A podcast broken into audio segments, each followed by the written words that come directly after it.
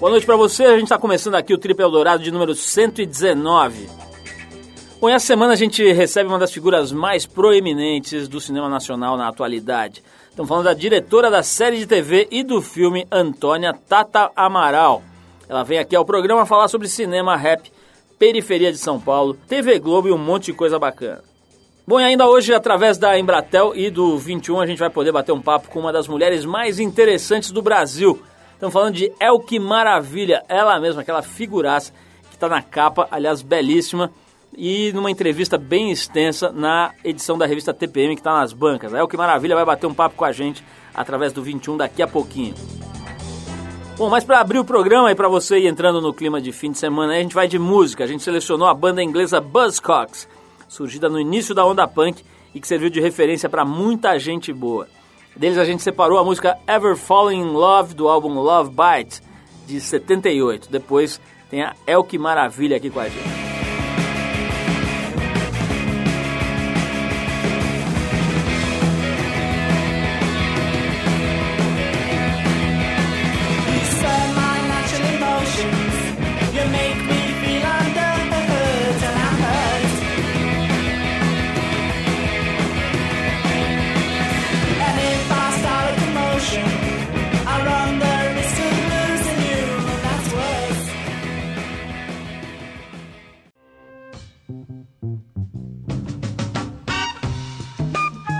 Estamos de volta com o programa de rádio da revista Trip, o Trip Eldorado. Bom, como eu avisei antes da música, você escuta agora uns trechos do papo que a gente bateu hoje com a Elke Maravilha. Depois de sobreviver à guerra e à cadeia, de trabalhar com Silvio Santos e Chacrinha e de encarar mais de 30 perucas e 8 maridos, Elke com certeza é hoje uma das mulheres mais interessantes do Brasil. Bom, quem nos ajudou a conectar a Elke Maravilha lá no Rio de Janeiro foi a Embratel, que através do 21 ajuda a gente a falar bem baratinho e bem rápido com as pessoas que não podem vir aqui ao estúdio, mas com as quais a gente quer falar muito. E esse é o caso da Elke Maravilha. Bom, nesse primeiro trecho do papo com a Elke Maravilha, ela comenta sobre o número crescente de mulheres e garotas que sofrem de distúrbios alimentares. E conta pra gente se ela acha que a culpa é só da mídia e do padrão de beleza que ela impõe ou se anda faltando um pouco de base familiar para essas pessoas. Dá uma olhada. Alô, Paulo, alô, Trip FM. Um beijo do tamanho do mundo para vocês. Aqui quem tá falando é a Elke, a Elke Maravilha. pois é, querida, educação é o primordial, né? E não é educação de escola, é educação de casa, porque escola é instrução. Às vezes a gente mistura coisa, ah, porque educação é colégio. Não é. É de casa mesmo, né? Eu, quando era pequena, não gostava de comer mesmo. Eu tinha que levar uma surra uma surra no almoço, uma surra no jantar. Aí as pessoas, e eu contando isso, as pessoas, nossa, você não ficou traumatizada? Eu falei, não, meu amor, fiquei viva. Porque senão não teria a saúde que eu tenho hoje, não teria a disposição que eu tenho hoje. Então, as pessoas estão, elas estão confundindo o que é o amor, né, hoje em dia. O amor, às vezes, não é passar a mão na cabeça, não. O amor é, às vezes, dar uma porrada no teu filho, sim. Então, na realidade, é realmente educação. É isso, a gente está conversando com a Elke Maravilha aqui no Trip, com o apoio luxuoso da Embratel e do 21. E nesse segundo trecho, a Elke fala o que ela acha que a televisão brasileira precisa para melhorar a sua programação. Vamos ouvir. Precisa de brasilidade só isso, não precisa mais nada. Brasilidade. Porque você observa, quando a gente era brasileiro, a gente tinha Chacrinha, tinha Ari Barroso antes dele. Agora, tudo que veio depois, por exemplo, Silvio Santos é cópia dos Estados Unidos. Todos os programas são copiados e comprados dos Estados Unidos. O Gugu é modelo americano. O Ratinho é modelo americano, é cópia de Jerry Springler. É, todos os programas, o, o, próprio Jô Soares, que é ótimo, que é maravilhoso, também é modelo americano, né? Então, o que eu penso é o seguinte, que nós temos que ter um modelo mais brasileiro. Não podemos esquecer que nós somos Brasil. Brasil, gente, o Brasil tem saídas fantásticas. O Brasil tem um humor fantástico. Então é isso, acho que o, o que nos falta é olhar para o nosso próprio umbigo e não ficar copiando as coisas, nem que a gente ache ótimas, copiando dos outros. Sabe? Fazer ao nosso jeito. E ao nosso jeito a coisa fica muito boa. Beleza, a gente agradece a El Que Maravilha e também a Embratel que viabiliza esses encontros com as pessoas que, estando perto ou longe, é, não podem vir até o estúdio e a gente acessa via telefone. E daqui a pouquinho tem a Tata Amaral por aqui, a diretora do filme Antônia. Mas antes a gente faz uma pausa para ouvir uma música. A gente fica agora com Elvis Presley e a canção Little Sister do álbum Something for Everybody de 61.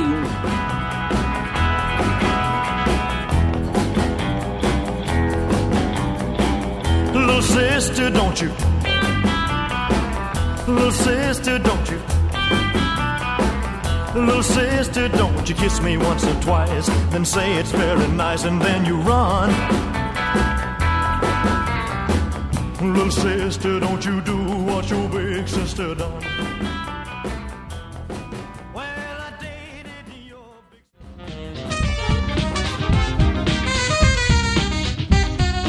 Ela é uma figura importante no cenário do cinema nacional hoje em dia, com quase 100 filmes publicitários rodados 10 curtas, um documentário e por volta de mais ou menos 50 prêmios na bagagem, ela acaba de lançar seu terceiro longa-metragem.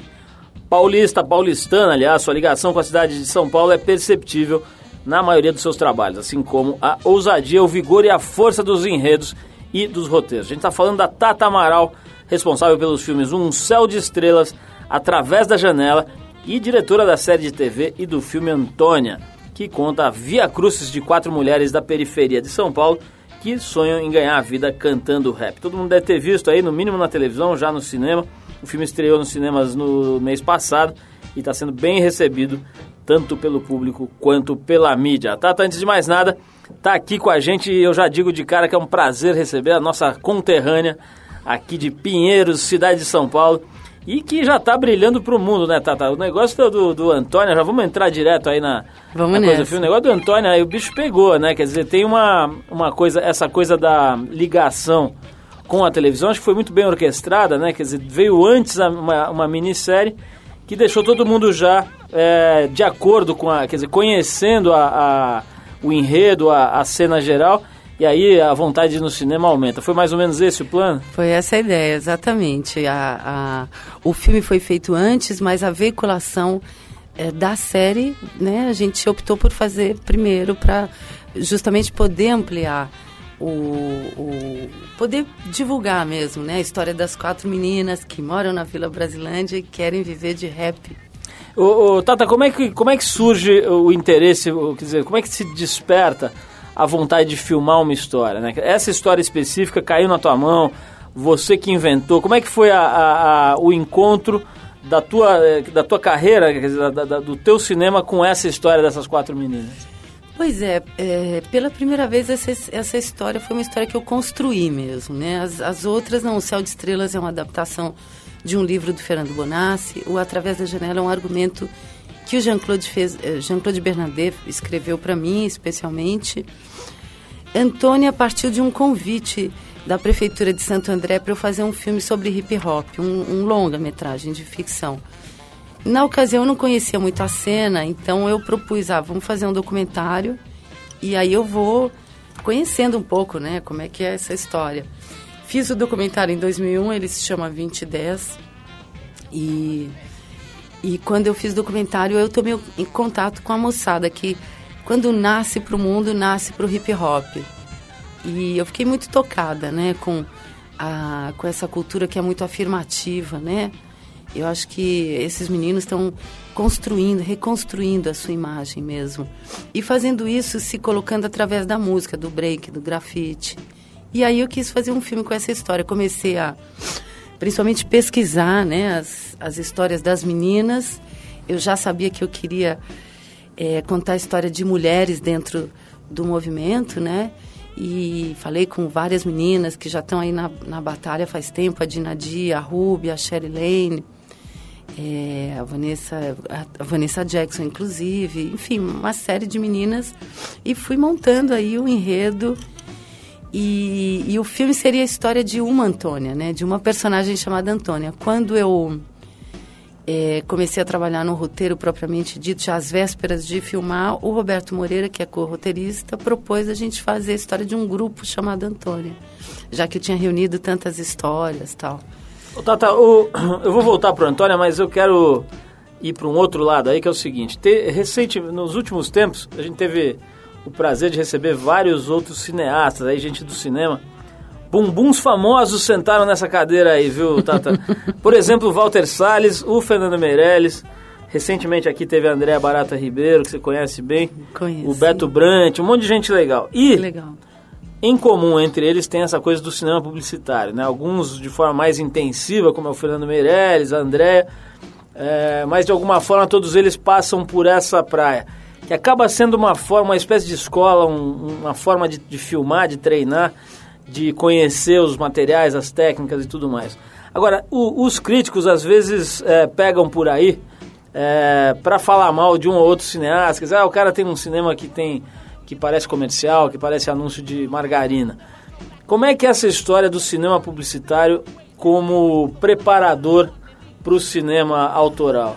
Não sei se é bem preparador não, né? Mas eu acho que muitos cineastas, inclusive eu, vivemos, né? Eu hoje em dia faz, enfim, 15 anos que eu não faço publicidade, mas eu foi meu ganha-pão durante muito tempo. Eu acho que é um ganha-pão, né? Assim, outros optam por televisão. A verdade é que a gente, né, para você fazer um filme, você cria as condições de trabalho para você mesmo, né? Você tem que levantar dinheiro, é, escrever o projeto, levanta dinheiro, e é, é tudo muito demorado, difícil. Então você tem que viver de alguma coisa, né? Dar aula. E eu acho que isso, claro, acaba essa prática acaba impregnando, né, no, no seu fazer. Mas eu acho que também tem muita ranzinzice, sabe? Falar de estética publicitária, assim, porque, lógico, né? Enfim, às vezes uma coisa mais bem acabada é chamada de estética publicitária e, na verdade, é um acabamento, né? Você, você tocou no assunto dinheiro, que é super importante em qualquer tipo de produção é, é, de massa, né? Quer dizer, uma coisa, uma obra que você quer que seja vista por muita gente e uma obra caprichada, no caso do Antônio, é uma produção grande, né? Você percebe ali situações, cenários, figurinos, enfim, tudo custa dinheiro. Como é que é isso, Tata? Você acaba se vendo colocando o seu taierzinho Chanel e tendo que ir fazer reuniões para pedir grana, para vender projeto e tal, ou isso você acaba tendo gente que faz, sendo função de outras pessoas? Olha, não, assim, né? Eu, é, Antônia, é, a gente obteve dinheiro basicamente do, dinheiro público, né? De lei, mas que vieram principalmente de editais, né? Que funciona, você escreve o projeto, tem uma comissão que vai julgar o projeto e aí aquela catação de milho, um pouco aqui, outro pouco ali, por isso que demora, né? Uhum. Mas também é, tive a produtora, Jorge Costa Araújo, né? Da Coração da Selva, que também foi a luta bastante atrás de dinheiro. E principalmente quando a gente fechou a coprodução com a O2, é, a O2 é, foi responsável por muito da costura comercial do filme, né? André Barata pessoalmente, o Fernando Meirelles pessoalmente se empenharam, né, em levantar dinheiro para a gente conseguir finalizar o filme. Então, na verdade, é uma equipe de, de pessoas que trabalha além de mim, não, não, não sou só eu, não. Oh, Tata, eu, eu falei no começo aqui do, do, do, da nossa entrevista sobre a tua origem paulistana, nasceu aqui pertinho do nosso estúdio, nossa redação. Você é, acha, acha que foi fundamental para fazer um filme como, como o Antônia, que se passa na periferia de São Paulo? Você acha que daria para um, um cineasta gaúcho, ou catarinense, ou do Ceará, chegar e ter a mesma pegada, o mesmo olhar que você teve para a periferia de São Paulo? Difícil dizer, né? Eu, na verdade, eu acho que eu filmo São Paulo com muito amor, eu adoro São Paulo, né? E essa coisa da periferia, assim, uma das coisas que me, me tocou quando eu fiz o documentário 2010 foi perceber que os, os meninos, né, do, do hip hop estavam fartos de ver a sua imagem associada à violência, à miséria, à pobreza, ao tráfico.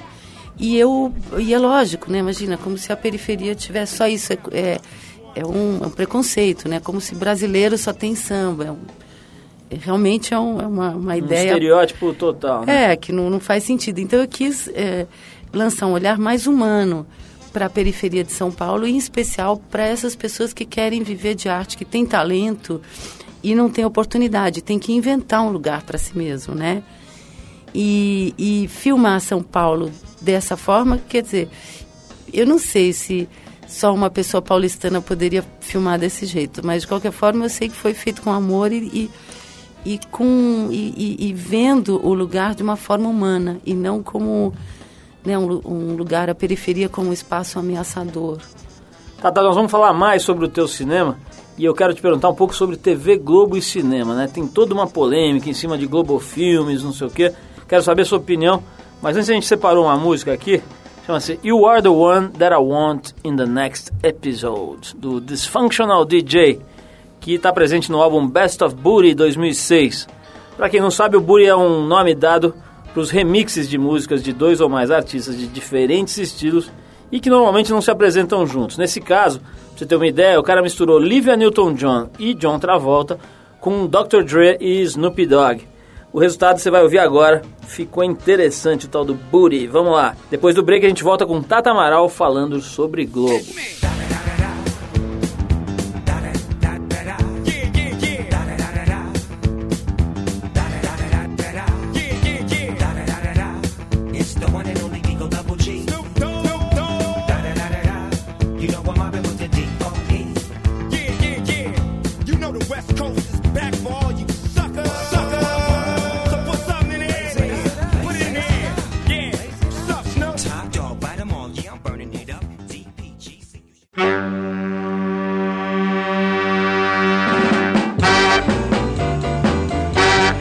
Ok, se você ligou o rádio agora, esse é o programa da revista Trip e hoje a gente está conversando com a cineasta Tata Amaral, que fez, entre outros, vários filmes aí. Ela fez agora o filme Antônia, que está em cartaz, história das quatro meninas da periferia de São Paulo que montam uma banda. Aliás, elas têm, fizeram aquela música que, é, que foi o tema da minissérie e que é uma das músicas principais do filme. Virou meio que uma febre, né, Tata? A gente estava falando disso é, essa música, acho que antes mesmo do filme, sei lá, tem aquela pegadinha que cola no, no, no ouvido da, da, galera e o nego começa a querer cantar, querer ouvir. É, essas meninas vão ficar ricas com essa música, não vão, não? Amém, tomara que elas fiquem sim. É, quando a gente foi filmar a cena final, né, elas compuseram toda a trilha sonora do filme, né? E assim, eu orientava um pouquinho, agora fala disso, agora fala daquilo, essa música é para entrar nesse momento, e elas iam mandando, né, o Beto Vilares de parte 1 fazendo as bases e tudo mais. E, enfim, né, e dando essa, essa assessoria musical, fazendo a produção musical.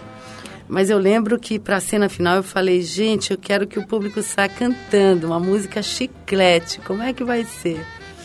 E elas têm um jeito muito legal de, de compor, né? Porque uma dá uma ideia, a outra não sei o quê, no dia seguinte chega juntam e, e saiu. Aí tinha um, né, a rima da, da Quelina, Antônia sou eu, Antônia é você, qualquer uma Antônia pode ser, eu falava, ah, vamos botar essa rima aqui também. E foi indo, foi indo e a música bombou, né? Agora, Tata, eu sei também que nem tudo são flores nesse tipo de, de projeto, né? Você tem a convivência claro. pesada, você tem um estresse natural da produção, o tempo comendo, a grana né, é, sendo gasta, etc. E eu tô ligado que essas quatro aí não são figuras exatamente fáceis de conviver. Todas são lindas, todas são fofas e tal, mas parece que o bicho andou pegando aí. Quero saber como é que foi o clima, quer dizer, como é que é o clima entre as quatro meninas. Quer dizer, lógico, as pessoas fazem um filme, não é que no dia seguinte tem que sair de mão dada indo ao cinema. Mas é, eu sei que a, a convivência ali não foi das mais fáceis. Como é que é dirigir um grupo desse tipo e como é que foi especialmente nesse caso? No filme, né? É. Olha, no filme, quando né, começou tudo bem, depois elas se desentenderam e depois. Porque eu acho que é bastante compreensível também, né? Elas estavam numa situação muito excepcional, né? Cada uma estava ali no seu cantinho, fazendo seu trabalho. De repente é um filme que está rolando e é um filme sem dinheiro, né? A gente não tinha condições de, né, de, de dar é, tudo. Então é, né, tudo foi meio se ajeitando, assim, elas ficaram morando na casa da, da Lili, né, da Negrali juntas, se imagina, né, quatro pessoas juntas, mesmo quarto, acorda, vai trabalhar, acaba o trabalho, que é estafante, vai dormir. Ficou foi... meio Big Brother ali a Ficou parada. meio Big Brother, né? Sim. Rolou um estresse. Depois do, do filme, a gente foi filmar a série. E, e aí elas foram voltando, né, a se dar bem. Hoje elas se dão super bem, assim, claro, cada uma tem o seu jeito, né? Mas é um projeto que chegou para durar. Então, elas acabaram superando também, né? Essa, essas coisas. Hoje mesmo eu estava com elas e foi, enfim, elas são super divertidas, né? Na verdade, elas quebram muito gelo entre si, tiram sarro, fazem palhaçada. É, é, é bom e cansativo. Assim, outro dia a gente estava indo para para Vai Vai, né? A gente desfilou na Vai Vai. De repente começa uma gritaria. Eu falo, gente, pelo amor de Deus, trancada no meio de uma van. E é, é elas lá cantando, fazendo palhaçada. Então, o tempo todo. Tata, tem uma coisa legal desse filme da, do Antônio, é que ele toca numa, numa história importante aí, até um assunto que a gente volta e meia aborda na revista TPM, na revista feminina que a gente faz, que é o preconceito masculino sobre o trabalho da mulher, né? Para ilustrar essa questão, a gente te, separou aqui uma pesquisa, que é a pesquisa de gênero Petrobras. Eu vou ler um pedacinho aqui, que é Legal. interessante. Olha só, segundo a pesquisa, a maioria dos homens e mulheres que trabalham numa empresa, cerca de 70%, não acreditam haver discriminação salarial por gênero. Acho que são pessoas que trabalham na Petrobras, né? Já quando o quesito é mobilidade social, ou seja, chance de galgar cargos mais altos, a coisa muda de figura. E mais da metade dos entrevistados afirma que a chance dos homens conseguirem postos melhores é muito maior. Você acha que, que ainda é assim? Porque na, na TPM a gente atinge um público que eu costumo dizer que já está cansado. As mulheres que leem a TPM, que fazem a TPM, elas já conseguiram tanto espaço que elas já estão querendo devolver um pedaço desse espaço conquistado. Quero ser sustentada, parar de Exatamente. trabalhar, cansei. Você concorda que a mulher já conseguiu todo o espaço que queria, já tem um equilíbrio do ponto de vista profissional com o homem, ou você acha que na periferia a história é outra? Fala um pouquinho desse aspecto. Eu acho que a história é bem outra, assim. Eu também achava, né, que não, não, não havia preconceito, que tá, tá todo mundo certo, tá tudo direitinho, mas eu tomei contato com um monte de gente que acha diferente, né? Eu acho que a mulher, é, em muitos lugares, não é só uma questão de periferia, é uma questão, assim, eu, né, eu venho de uma família, né, enfim, é, relativamente intelectual. Acho que isso faz muita diferença. Não é uma questão de periferia ou centro. Eu acho que é uma questão de, de educação mesmo, né? De, do jeito que você foi educada. E acho que o Brasil é um país é, muito preconceituoso, mas por outro lado é muito interessante porque de fato as mulheres ficam, elas são responsáveis, né, pelo sustento das suas famílias. Eu não, não tenho dados de pesquisa, mas ah, um dado, por exemplo, né, significativo disso é que tem um, um, um programa do governo do estado de compra de casa própria, popular, e a casa tem que ser comprada no nome da mulher, né? Porque o homem, se bobear, ele se manda, bebe, gasta o dinheiro, torra, larga os filhos, vai embora. Então é a mulher mesmo que tem que segurar a onda da casa. E essa coisa, quando eu comecei a fazer pesquisa da Antônia, no rap, assim, realmente, né? As meninas me falavam que elas, rappers, casando com um rapper, quando casava o cara não queria mais que elas cantassem. Né? Porque tem essa coisa que até tá no filme, não quero mulher minha em cima de palco para um bando de vagabundo crescendo os olhos. Você sabe que essa coisa do, do homem e da mulher, eu- assisti num dos últimos capítulos desse, desse Páginas da Vida, dessa novela. Aham, no final tem aquele depoimento e É. tal, né? Aquela mensagem. E num dos últimos capítulos era um casal, é, um casal de idade bastante avançada. A mulher com 96, mais ou menos, e o homem com 98, uma coisa desse tipo. E eles falando sobre um amor que, que já se prolonga e dura por 60, 70 anos, qualquer coisa assim que legal. e, e etc e tal. E a mulher dá um depoimento maravilhoso sobre, né, dizendo que, pô, nem a morte vai separar esse amor e que até depois de morrer ela vai estar junto com o homem e tal. Aí o homem dá uma olhadinha pro lado e fala assim, pô, mas até depois de morrer? Quer dizer, não Que adianta. inferno, né? Tem, tem- como diz aquele, aquele cartoon antigo, sim, há uma diferença.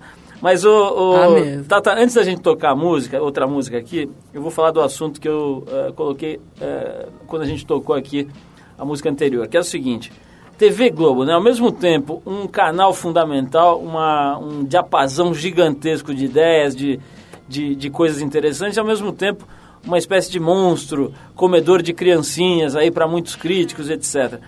No teu caso, você fez um casamento interessante, quer dizer, foi o teu, a, a tua, o teu trabalho foi visto por uma quantidade de pessoas que certamente acho que nenhum filme vai ter condição de atingir só pela via do cinema, né?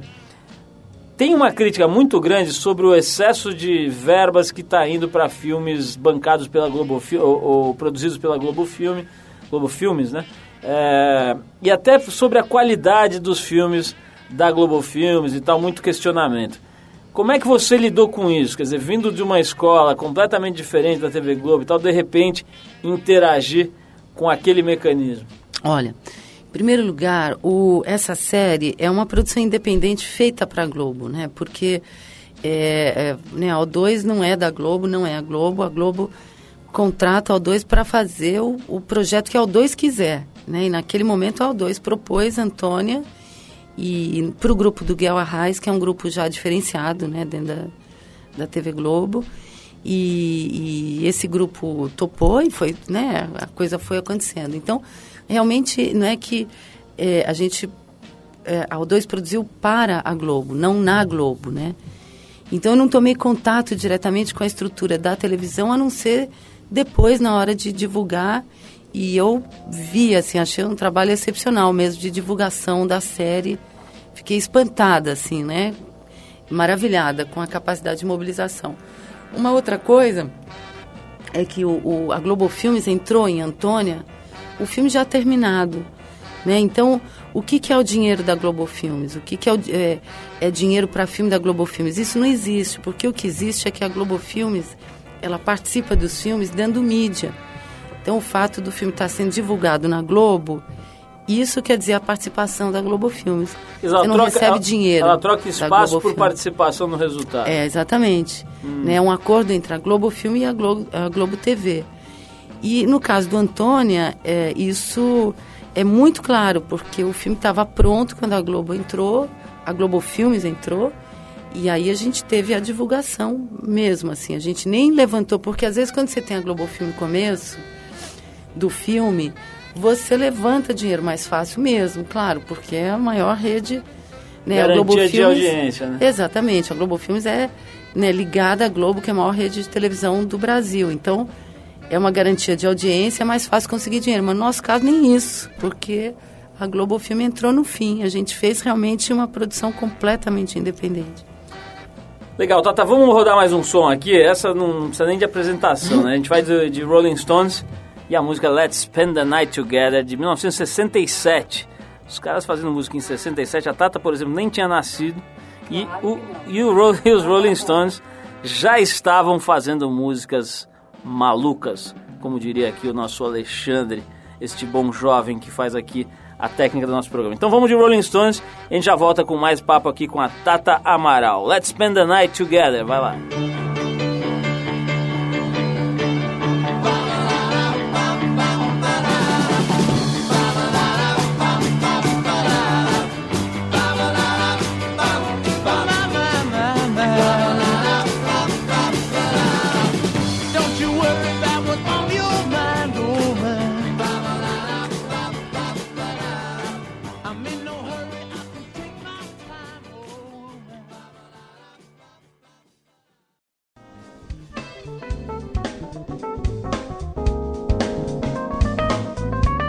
Muito bem, se você ligou o rádio agora, esse é o Trip, programa da revista Trip aqui na Eldorado.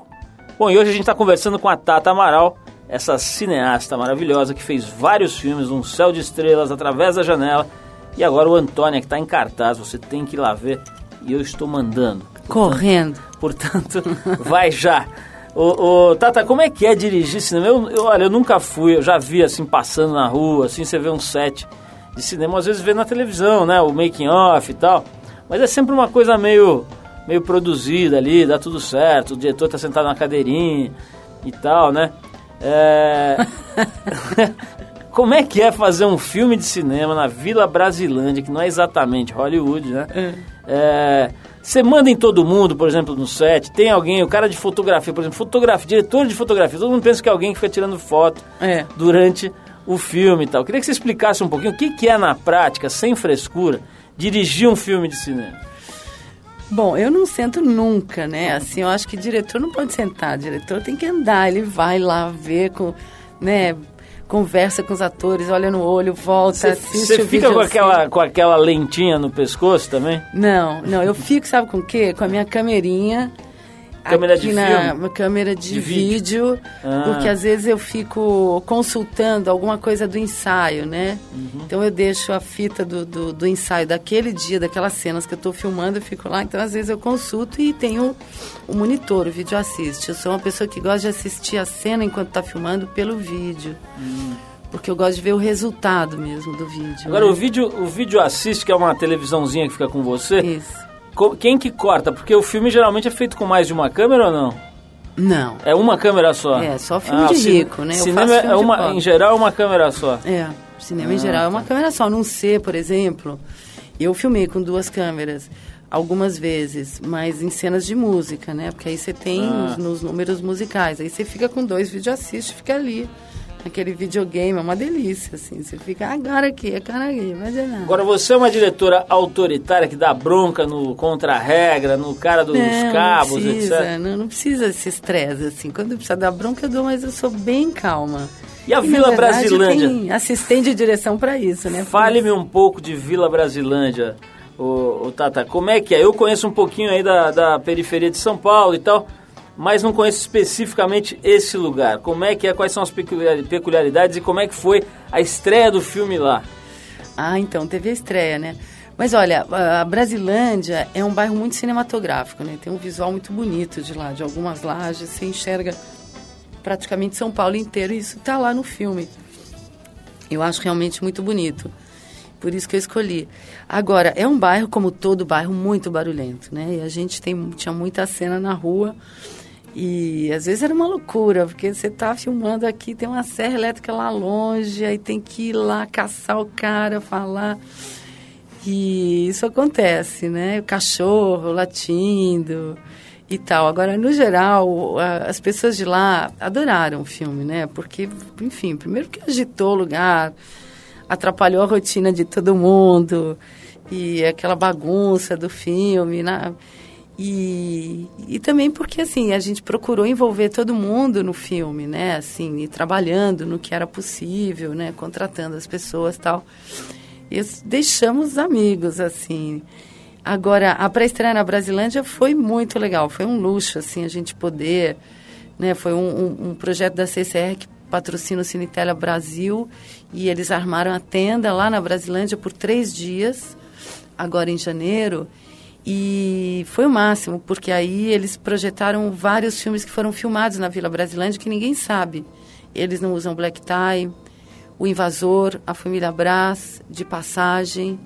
Então foi... E... Já tem uma história de cinema lá, então. É, pois é, um bairro cinematográfico em todos os sentidos.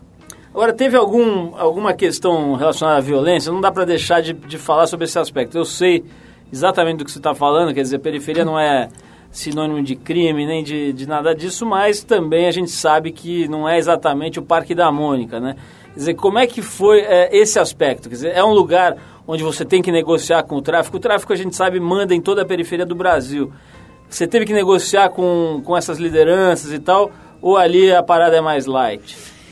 Olha, eu não, eu, eu pessoalmente não negociei não. Assim, a- eu sei que a produção pedia aut- autorização para filmar em cada uma das casas, né? Tinha que ser. eh, Tinha um trabalho de, de prospecção. Olha, vamos filmar aqui, tudo bem para você? Que horas? Parará e tal, né? A gente mandava cartinha casa por casa, na rua que a gente tinha escolhido filmar. É, sei que teve um dia que, né, numa rua não era legal filmar e tal. Mas, eu, assim, foi, foi- no geral foi super tranquilo, assim, sabe? Eu acho que é um pouco... São Paulo é um pouco diferente, né, do Rio. E a verdade é que é, até hoje se falou muito da periferia do Rio, essa coisa, né, de ter um dono do, do morro, isso tudo. Acho que aqui em São Paulo a coisa é mais democrática, assim. Tá, tá falando um pouquinho da tua vida pessoal, quer dizer, mesmo eh, de qualquer forma ainda no, no, no campo do cinema, mas Eu li aqui na pesquisa que a gente fez que você fez o curso de cinema na ECA como ouvinte. Foi. Né? É, como é que é isso? Quer dizer, você simplesmente vai lá, pede uma autorização para ir às aulas sem ter feito vestibular, e aí termina a faculdade e você não ganha o diploma. É mais ou menos isso? É mais ou menos isso. Só que eu fiz vestibular e não passei. Aí eu pedi autorização para assistir às aulas, mas não é uma coisa muito comum, não. Eu sei que eu fiz isso junto com o Chiquinho, o Francisco César Filho, e mais uma outra pessoa que era ouvinte também, e a gente ficou lá um ano e meio assistindo aula, indo lá CDF-mente todo e dia. E valeu a pena? Pô, super valeu. Comecei, porque teve, tinha uma coisa legal assim, né? Ninguém queria fazer produção. E eu, para mim, estava tudo bom, assim. Então, eu comecei a fazer produção dos filmes da, da escola. Uhum. E aí eu aprendi uma profissão e comecei a trabalhar com isso, né? Tata, você acha que o, o, o ensino acadêmico, quer dizer, o aprendizado na escola mesmo é fundamental para uma carreira, por exemplo, como a do cinema? Quer dizer, sem isso fica mais difícil? O que, que você pensa? Não sei, mais difícil, assim, porque na verdade quando eu, eu escolhi fazer cinema era mais ou menos igual a escolher ser marciano, né? Ninguém escolhia isso. E acho que a minha turma é uma das poucas que todo mundo continua até hoje trabalhando com cinema, televisão e afins. Mas hoje, por exemplo, né, a, a ECA está muito mais legal do que naquela época. Assim, eu tenho maior vontade de de estar tá lá estudando. Acho que é um privilégio, assim. Tem aulas incríveis, professores incríveis. Eu adoraria estar tá lá hoje. Não sei se é fundamental para responder a sua pergunta, mas que é bem bom. Na qualidade de paulistana e também de uma pessoa ligada à estética, ligada ao mundo, ao mundo das artes, o que, que você está achando dessa, desse projeto ousado, eu diria, aí da Prefeitura de São Paulo, de tirar os outdoors, tirar as placas, dar uma limpada visual na cidade? Você está achando isso legal? Ou você é do, do, do, time que defende essa anarquia visual, não sei o que? Qual é a tua opinião? Não, eu não defendo essa anarquia, não. Eu estou achando maravilhoso, viu? Tomara que dê certo. Sabe por quê? É, São Paulo, São Paulo, né, e as cidades brasileiras, não só São Paulo, são, acho que praticamente as únicas cidades do mundo que você vê essa loucura, né? Porque mesmo Nova York, que é o lugar do outdoor, é Times Square e pronto, né? Tóquio, que eu não conheço, mas de ver né, no cinema, em fotos, são aqueles outdoor. Aqui é uma poluição que você mal enxerga a placa de rua, a sinalização necessária de tanto outdoor. Acho que é uma loucura, um absurdo. Tem que acabar mesmo. A minha opinião é de que fora. Eu não quero ficar a cada segundo sendo bombardeada de mensagens comerciais. Quero ver a árvore, ver a placa de rua, ver as pessoas. Ora, Tata, você querendo ou não querendo, a verdade é que está se produzindo conteúdo em quantidades industriais, não só se fala nisso. E a tecnologia colabora muito, quer dizer, hoje em dia o cara com um celular faz um filme, né, se é. quiser. E aí, pô, se bobear fica até legal, né? Tem todo um grão lá, uma textura, não sei o quê. Eu quero saber o seguinte, onde é que vamos parar com todo cidadão podendo ser um cineasta, né? Com todo cidadão se transformando num cineasta em potencial, num jornalista em potencial, num fotógrafo em potencial. Você acha que cabe tanto conteúdo e tanta arte na cabeça das pessoas? Onde é que a gente vai parar? Será que está rolando um aquecimento global das cabeças e as cabeças vão explodir também? Bem, veja bem, a arte é bem diferente de propaganda comercial, né? Mas eu acho ótimo, né? Eu acho que é, é isso mesmo, né? Essa coisa, assim, acho que o choque de tudo isso foi a, a execução do Saddam Hussein, né? Que aí você pôde ver o alcance mesmo dessa tecnologia de, de verdade, né? Não é só a história da, da... Como que ela chama a menina lá que transou na praia? Cicarelli? A, a Cicarelli. Não é só a Cicarelli, é um, né, um cara morrendo ali na forca. E isso tem um alcance muito grande. Agora, esse, é isso, né? É isso que está acontecendo mesmo.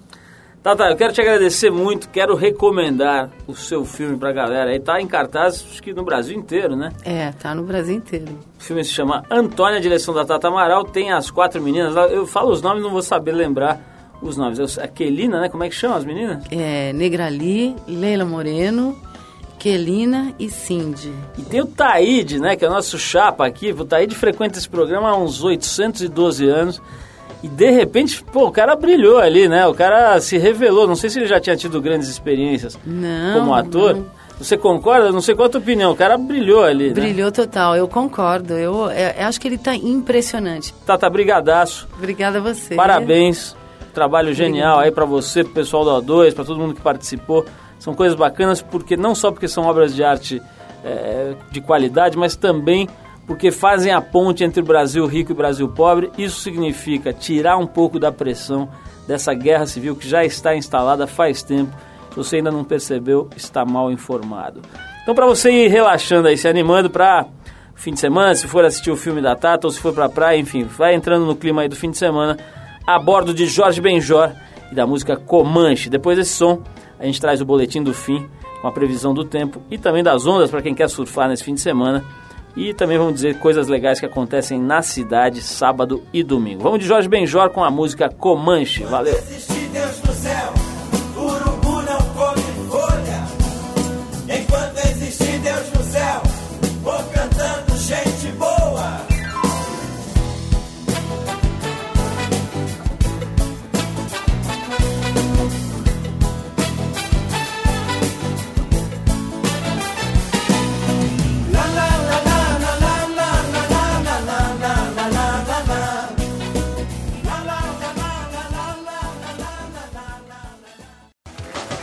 Trip Eldorado apresenta Boletim do Fim.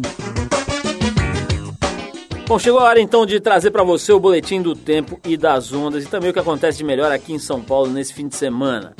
Bom, esse promete ser um fim de semana ensolarado e de muito calor. No sábado, o sol brilha com poucas nuvens no céu.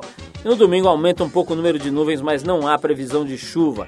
A temperatura varia entre 20 e 31 graus.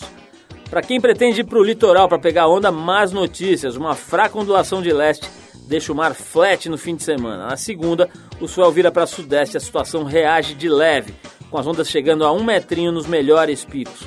O litoral norte está mais favorecido que o sul e Tamambuca, em Ubatuba, promete uma boa diversão na segunda e na terça-feira. Agora é ficar de olho nos swells de outono, que podem não ser tão grandes como os de inverno, mas que costumam ser mais consistentes e bem informados. Apesar que o cenário agora parece de verão, né? Com esse calorão e sem onda, parece que a gente está em janeiro. Mas enfim, é a natureza em tempos de Gore. Para quem fica na cidade, a banda Hurt Mold, uma das mais interessantes descobertas da música nacional recente, faz show no estúdio SP amanhã às 10 da noite. Os ingressos custam 20 reais e o estúdio SP fica na Inácio Pereira da Rocha 170. Para você que está procurando um programinha mais tranquilo, o espetáculo Andaime estreou essa semana no Teatro Vivo. A peça que levou o primeiro lugar no prêmio Funarte de Dramaturgia retrata um dia qualquer na vida de dois limpadores de janela. Eles são interpretados por Cláudio Fontana e pelo Cássio Escapim. Dois caras que trabalham num grande edifício de São Paulo relatam seus dramas. Através dos diálogos, eles chamam a atenção do público para a solidão e exclusão social. Bom, as sessões acontecem hoje às nove e meia da noite, no sábado às nove e no domingo às seis da tarde. Os ingressos saem por cinquenta reais e o Teatro Vivo fica na Avenida Dr. Shukri Zaidan, 860. É isso, a gente vai ficando por aqui. O Trip Eldorado é uma produção da equipe da revista Trip em parceria com a Eldorado FM, a rádio dos melhores ouvintes. A apresentação é de Paulo Lima, participação excepcional de Arthur Veríssimo, coordenação de Endrigo Kiribras, produção e edição Alexandre Potashev. Programação musical Cris Nalmoves, Boletim das Ondas Fernando Gueiros. Para falar com a gente, você escreve para radioarrobatrip.com.br. Semana que vem a gente volta nesse mesmo horário com mais um Trip Eldorado. E às terças-feiras, às 10 da noite, tem a nossa reprise do programa, para quem perdeu alguma parte ou quer ouvir de novo. Um abração e um super fim de semana para todo mundo. Tudo de bom, paz e saúde aí no fim de semana.